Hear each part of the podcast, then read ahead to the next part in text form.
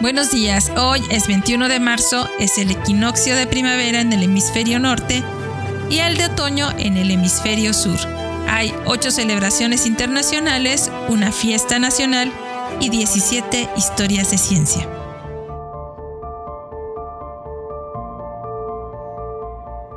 Hoy es el Día Mundial de la Poesía establecido en 1999 por la UNESCO para consagrar la palabra esencial y la reflexión sobre nuestro tiempo, la poesía es una manifestación de la diversidad en el diálogo, de la libre circulación de las ideas por medio de la palabra, de la creatividad y de la innovación.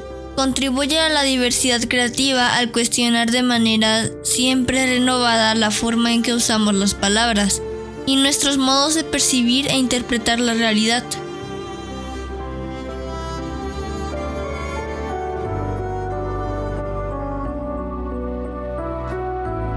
También se conmemora el Día Internacional de la Eliminación de la Discriminación Racial, proclamado en 1966 por la Asamblea General de las Naciones Unidas en memoria de la masacre de Sharperville en Sudáfrica en 1960, cuando la policía abrió fuego contra una manifestación pacífica que protestaba contra el apartheid. El apartheid fue el sistema de segregación racial de Sudáfrica y Namibia que estuvo en vigor hasta 1992. Un sistema que consistía en la creación de lugares separados, tanto habitacionales como de estudio o de recreo, para los diferentes grupos raciales, en el poder exclusivo de la raza blanca para ejercer el voto y en la prohibición de matrimonios o incluso de relaciones sexuales entre blancos y negros. Su propósito era conservar el poder para la minoría blanca, que representaba el 21% de la población, y que en otras condiciones habría perdido su posición de privilegio. También, del 21 al 27 de marzo, se celebra la Semana de la Solidaridad con los pueblos que luchan contra el racismo y la discriminación racial.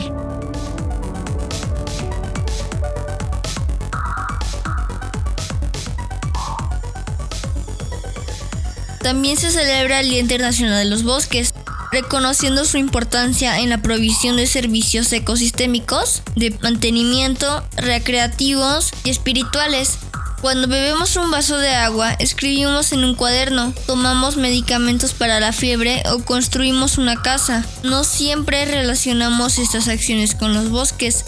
Los bosques son fundamentales para combatir el cambio climático pero pese a los increíbles beneficios ecológicos, económicos y sociales que nos brindan los bosques, la deforestación continúa a un ritmo sin precedentes.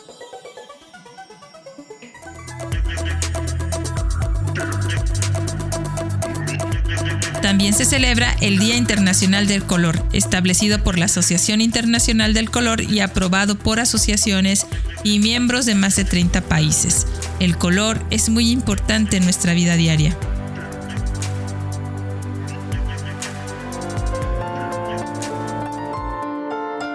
Otra conmemoración importante es el Día del Síndrome de Down, una condición causada por exceso genético en el cronosoma 21 que ha formado parte de la condición humana. Existe en todas las regiones del mundo y habitualmente tiene efectos variables en los estilos de aprendizaje. Las características físicas o de salud el acceso adecuado a la atención de la salud, a los programas de intervención temprana y a la enseñanza inclusiva, así como la investigación adecuada, son vitales para el crecimiento y el desarrollo de las personas con el síndrome.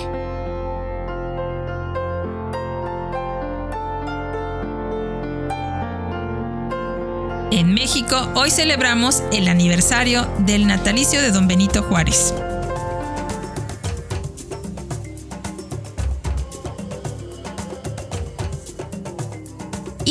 Ciencia número 1. Las lunas de Saturno.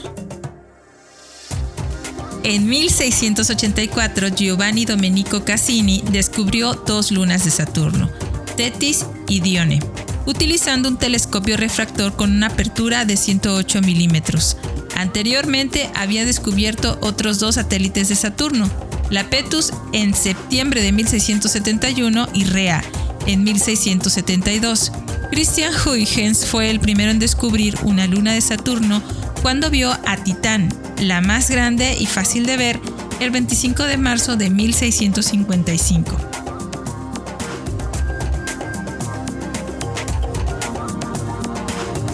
Historia de ciencia número 2. La teoría analítica del calor.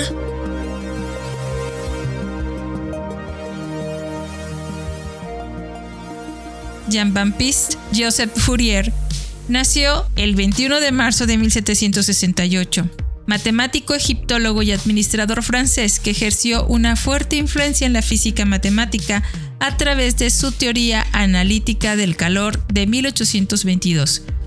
Introdujo una serie matemática infinita para ayudar a resolver las ecuaciones de conducción.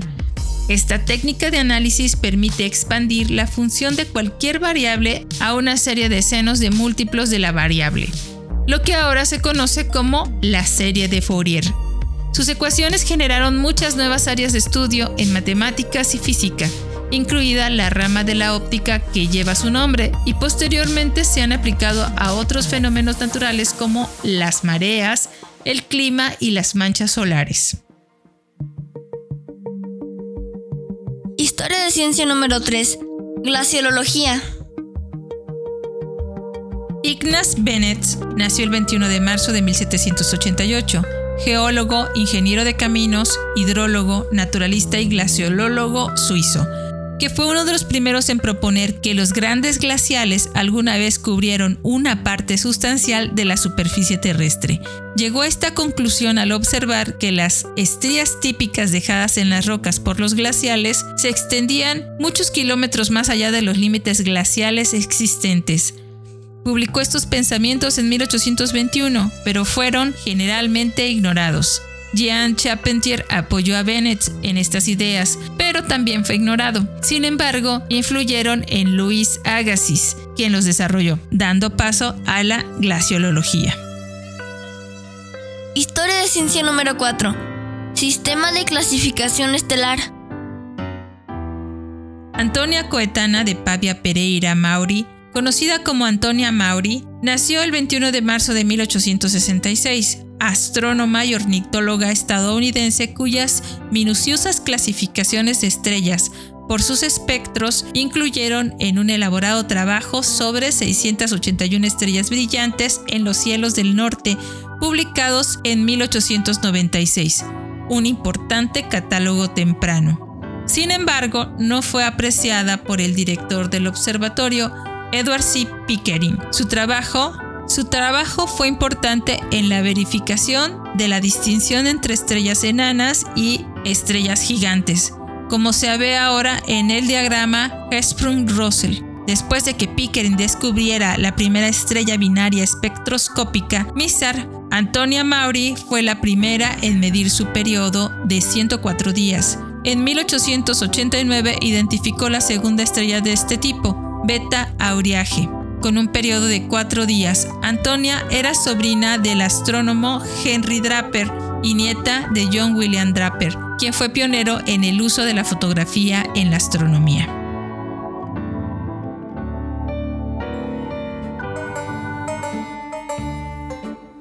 Historia de ciencia número 5.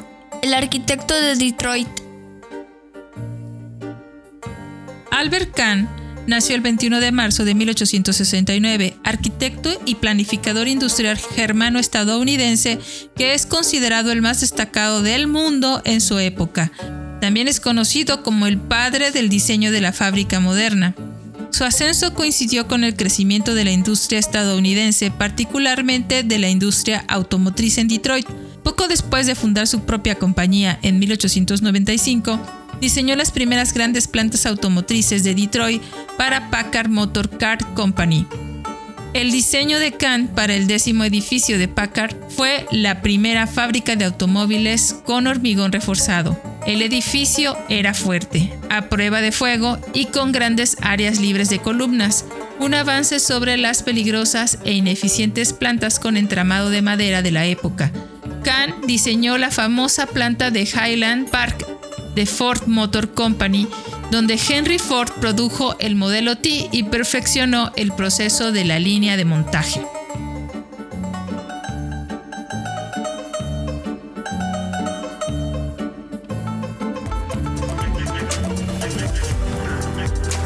Historia de ciencia número 6.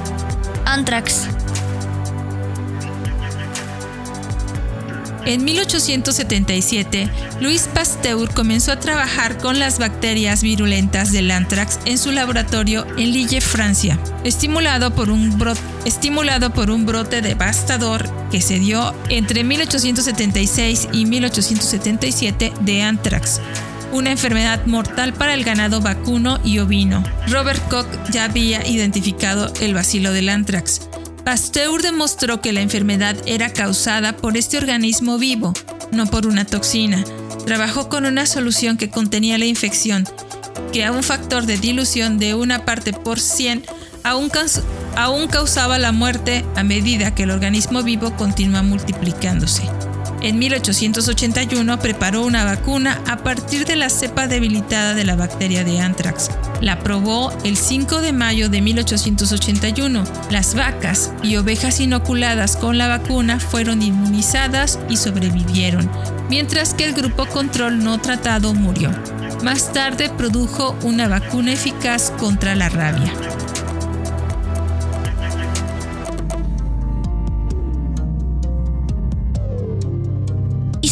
Número 7.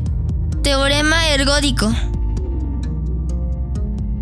George David Birkhoff nació el 21 de marzo de 1884, matemático estadounidense destacado combinando las ideas de física con la hipótesis ergódica y con la teoría de la medida.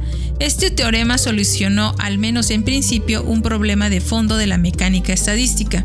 El teorema ergódico también tuvo repercusiones en dinámica, en teoría de la probabilidad, en la teoría de grupos y en el análisis funcional. También trabajó sobre la teoría de números, el problema de Riemann-Hilbert y el problema de los cuatro colores. Propuso una axiomatización de la geometría euclidiana diferente a la de Hilbert. En sus últimos años, Birkhoff publicó dos trabajos curiosos. La medida estética en 1933, donde propuso la teoría de las matemáticas de la estética Mientras estaba escribiendo este libro, se dedicó un año a estudiar arte, música y poesía de varias culturas alrededor del mundo. Su obra de 1938, titulada La electricidad como un fluido, combina sus ideas sobre filosofía y ciencia. Su teoría en 1943 sobre la gravitación es también extraña, dado que Birkhoff conocía, aunque no le pareció importante, que su teoría requiriese que la materia fuese un fluido perfecto en que la velocidad del sonido fuese igual a la velocidad de la luz.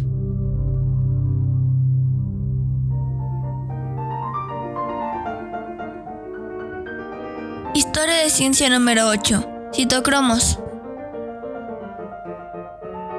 David Kaelin nació el 21 de marzo de 1887 bioquímico ruso-británico que descubrió los citocromos como enzimas fundamentales para el uso del oxígeno por parte de las células en 1923. Su carrera comenzó como entomólogo estudiando los ciclos de vida de las moscas. Mientras estudiaba el espectro de absorción de los músculos del tábano, notó cuatro bandas de absorción que desaparecían cuando la suspensión celular se agitaba en el aire, pero reaparecieron después había encontrado una enzima respiratoria, la llamó citocromo y comenzó una investigación exhaustiva de su papel en la respiración celular. Al igual que la hemoglobina, la enzima citocromo contiene hierro. El citocromo es un pigmento que se encuentra en algunas células como en las bacterias y las levaduras. Estudió también la catalasa y la peroxidasa, que también son enzimas que contienen hierro con un papel relacionado con el oxígeno. Historia de ciencia número 9. Morfogénesis, desarrollo, diferenciación y neurobiología. Paul Alfred Weiss nació el 21 de marzo de 1898, biólogo austriaco estadounidense que investigó la regeneración nerviosa la cicatrización de heridas y la mecánica del desarrollo nervioso. Durante la Segunda Guerra Mundial, Weiss y sus colegas desarrollaron y probaron el primer sistema práctico de conservación del tejido humano para injertos quirúrgicos posteriores. Sus experimentos sobre el crecimiento y desarrollo de las células neuronales condujeron al estudio de las interacciones inductivas entre tejidos con efectos de contacto, Además, investigó los cuerpos específicos de órganos como posibles catalizadores del crecimiento y la diferenciación de los respectivos órganos causados por un producto cooperativo en la interacción entre célula y matriz celular.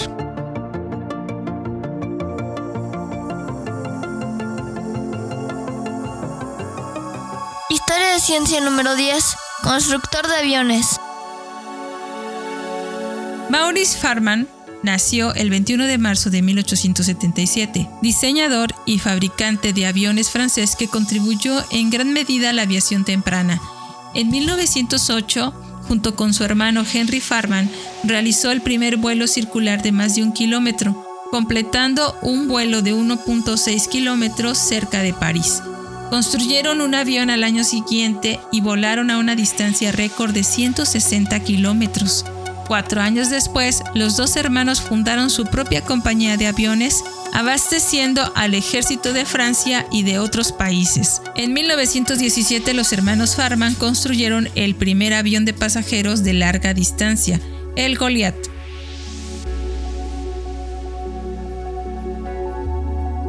Historia de ciencia número 11. Astrónomo mexicano. Guillermo Jaro Barraza nació el 21 de marzo de 1913, astrónomo mexicano que se desempeñaba como reportero en un periódico cuando entrevistó en 1937 a Luis Erro del Observatorio de Tonacintla. En 1943, el creciente interés de Jaro por la astronomía se vio recompensado por un puesto en ese observatorio. A pesar de no tener una formación su nombre permanece asociado a objetos de Herbie Haro, que él y George Herbie descubrieron de forma independiente. Estas parecían ser estrellas mucho más jóvenes que el resto de las estrellas del cielo y tenían anomalías distintivas en sus espectros que permanecieron sin explicación durante muchos años. La carrera de contribuciones de Haro marcó marcó el surgimiento de la astronomía seria en México, reconocida cuando fue elegido en 1959 como el primer asociado extranjero a la Royal Astronomical Society.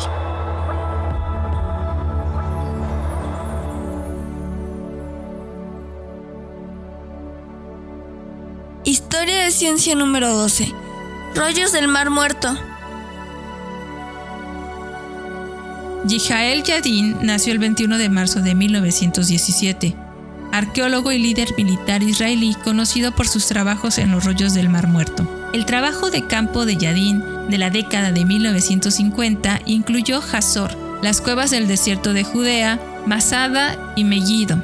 Los hallazgos de Yadin han arrojado luz sobre varios periodos del antiguo Israel, como los periodos del Cananeo, el primer templo y el Herodiano así como la revuelta de Bakar Kobá, hizo una contribución decodificando e interpretando varios rollos del Mar Muerto y el desierto de Judea. En 1963 excavó Masada, las antiguas ruinas de la fortaleza en la cima de una montaña en el desierto a unos 48 kilómetros al sureste de Jerusalén, escenario de la última residencia de los celotes judíos en su rebelión contra el dominio romano del 63 al 73 después de Cristo. Historia de ciencia número 13. Principio de exclusión. Un día como hoy, pero de 1925, Wolfgang Pauli publicó su principio de exclusión a la temprana edad de 24 años. Introdujo la idea de que dos electrones cercanos no pueden estar exactamente en el mismo estado al mismo tiempo por esta contribución ahora fundamental a la mecánica cuántica fue galardonado con el Premio Nobel en 1945.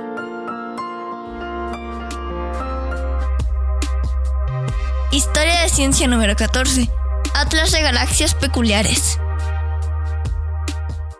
Halton Christian Chip Arp nació el 21 de marzo de 1927 astrónomo estadounidense conocido por desafiar la teoría de los desplazamientos hacia el rojo de los causares de los cuasares, indicando su gran distancia. Arp es uno de los actores claves en el debate contemporáneo sobre el origen y evolución de las galaxias en el universo. Su compilación histórica de galaxias peculiares lo llevó a desafiar la suposición fundamental de la cosmología moderna, que el corrimiento al rojo es un indicador uniforme de la distancia. Los astrónomos han debatido la afirmación de ARP de que los cuasares están relacionados con galaxias peculiares desde finales de la década de 1960. La mayoría de los astrónomos creen que los cuasares no están relacionados con estas galaxias. Sin embargo, nadie ha podido explicar por qué los cuasares parecen ser más numerosos alrededor de las galaxias peculiares.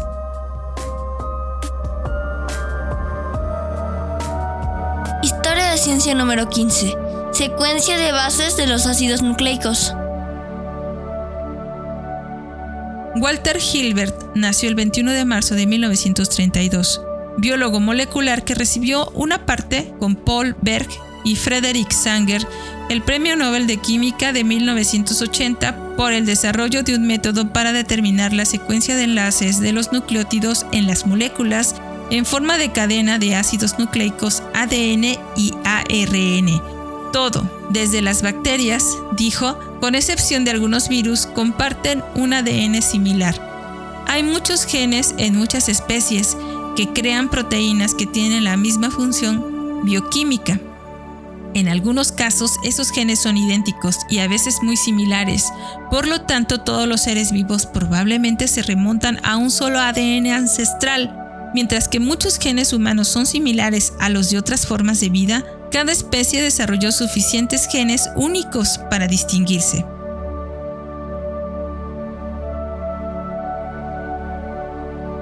Ciencia número 16. Elemento artificial 94, plutonio. Un día como hoy de 1942 se presentó un informe secreto que sugería el nombre de plutonio para el elemento artificial 94, ya que seguía al neptunio y al uranio, elementos 93 y 92. Los símbolos PU y NP también fueron sugerencias. El artículo se mantuvo en secreto hasta después de la Segunda Guerra Mundial cuando fue publicado por el Journal of the American Chemical Society en 1948. Los autores fueron Glenn Seaborg y Arthur C. Wall dado que Edwin Macmillan y Philip Abelson nombraron a Neptunio, descubierto el 8 de junio de 1940, después del planeta que se encuentra fuera de órbita de Urano, el nombre del siguiente elemento en la tabla periódica después con el nombre del siguiente planeta, Plutón. Pero en lugar de Pluto, los autores optaron por el nombre Plutonio. Seaborg dijo, simplemente sonaba mejor. También les gustó PU en lugar de PL.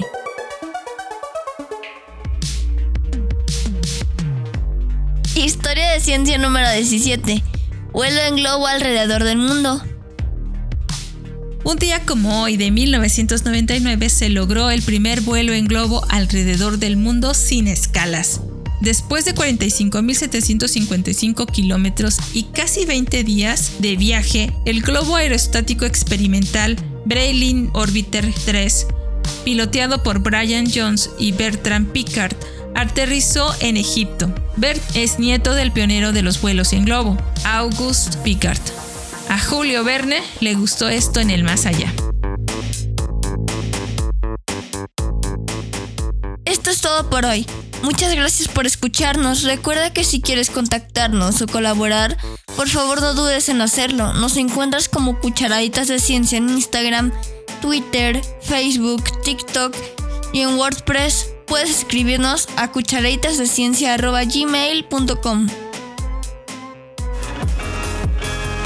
Desde el corazón de Jalapa, Veracruz, México, te abrazamos con afecto. Disfruta de la primavera y de todo lo hermoso que este día está por traer. Nos escuchamos mañana.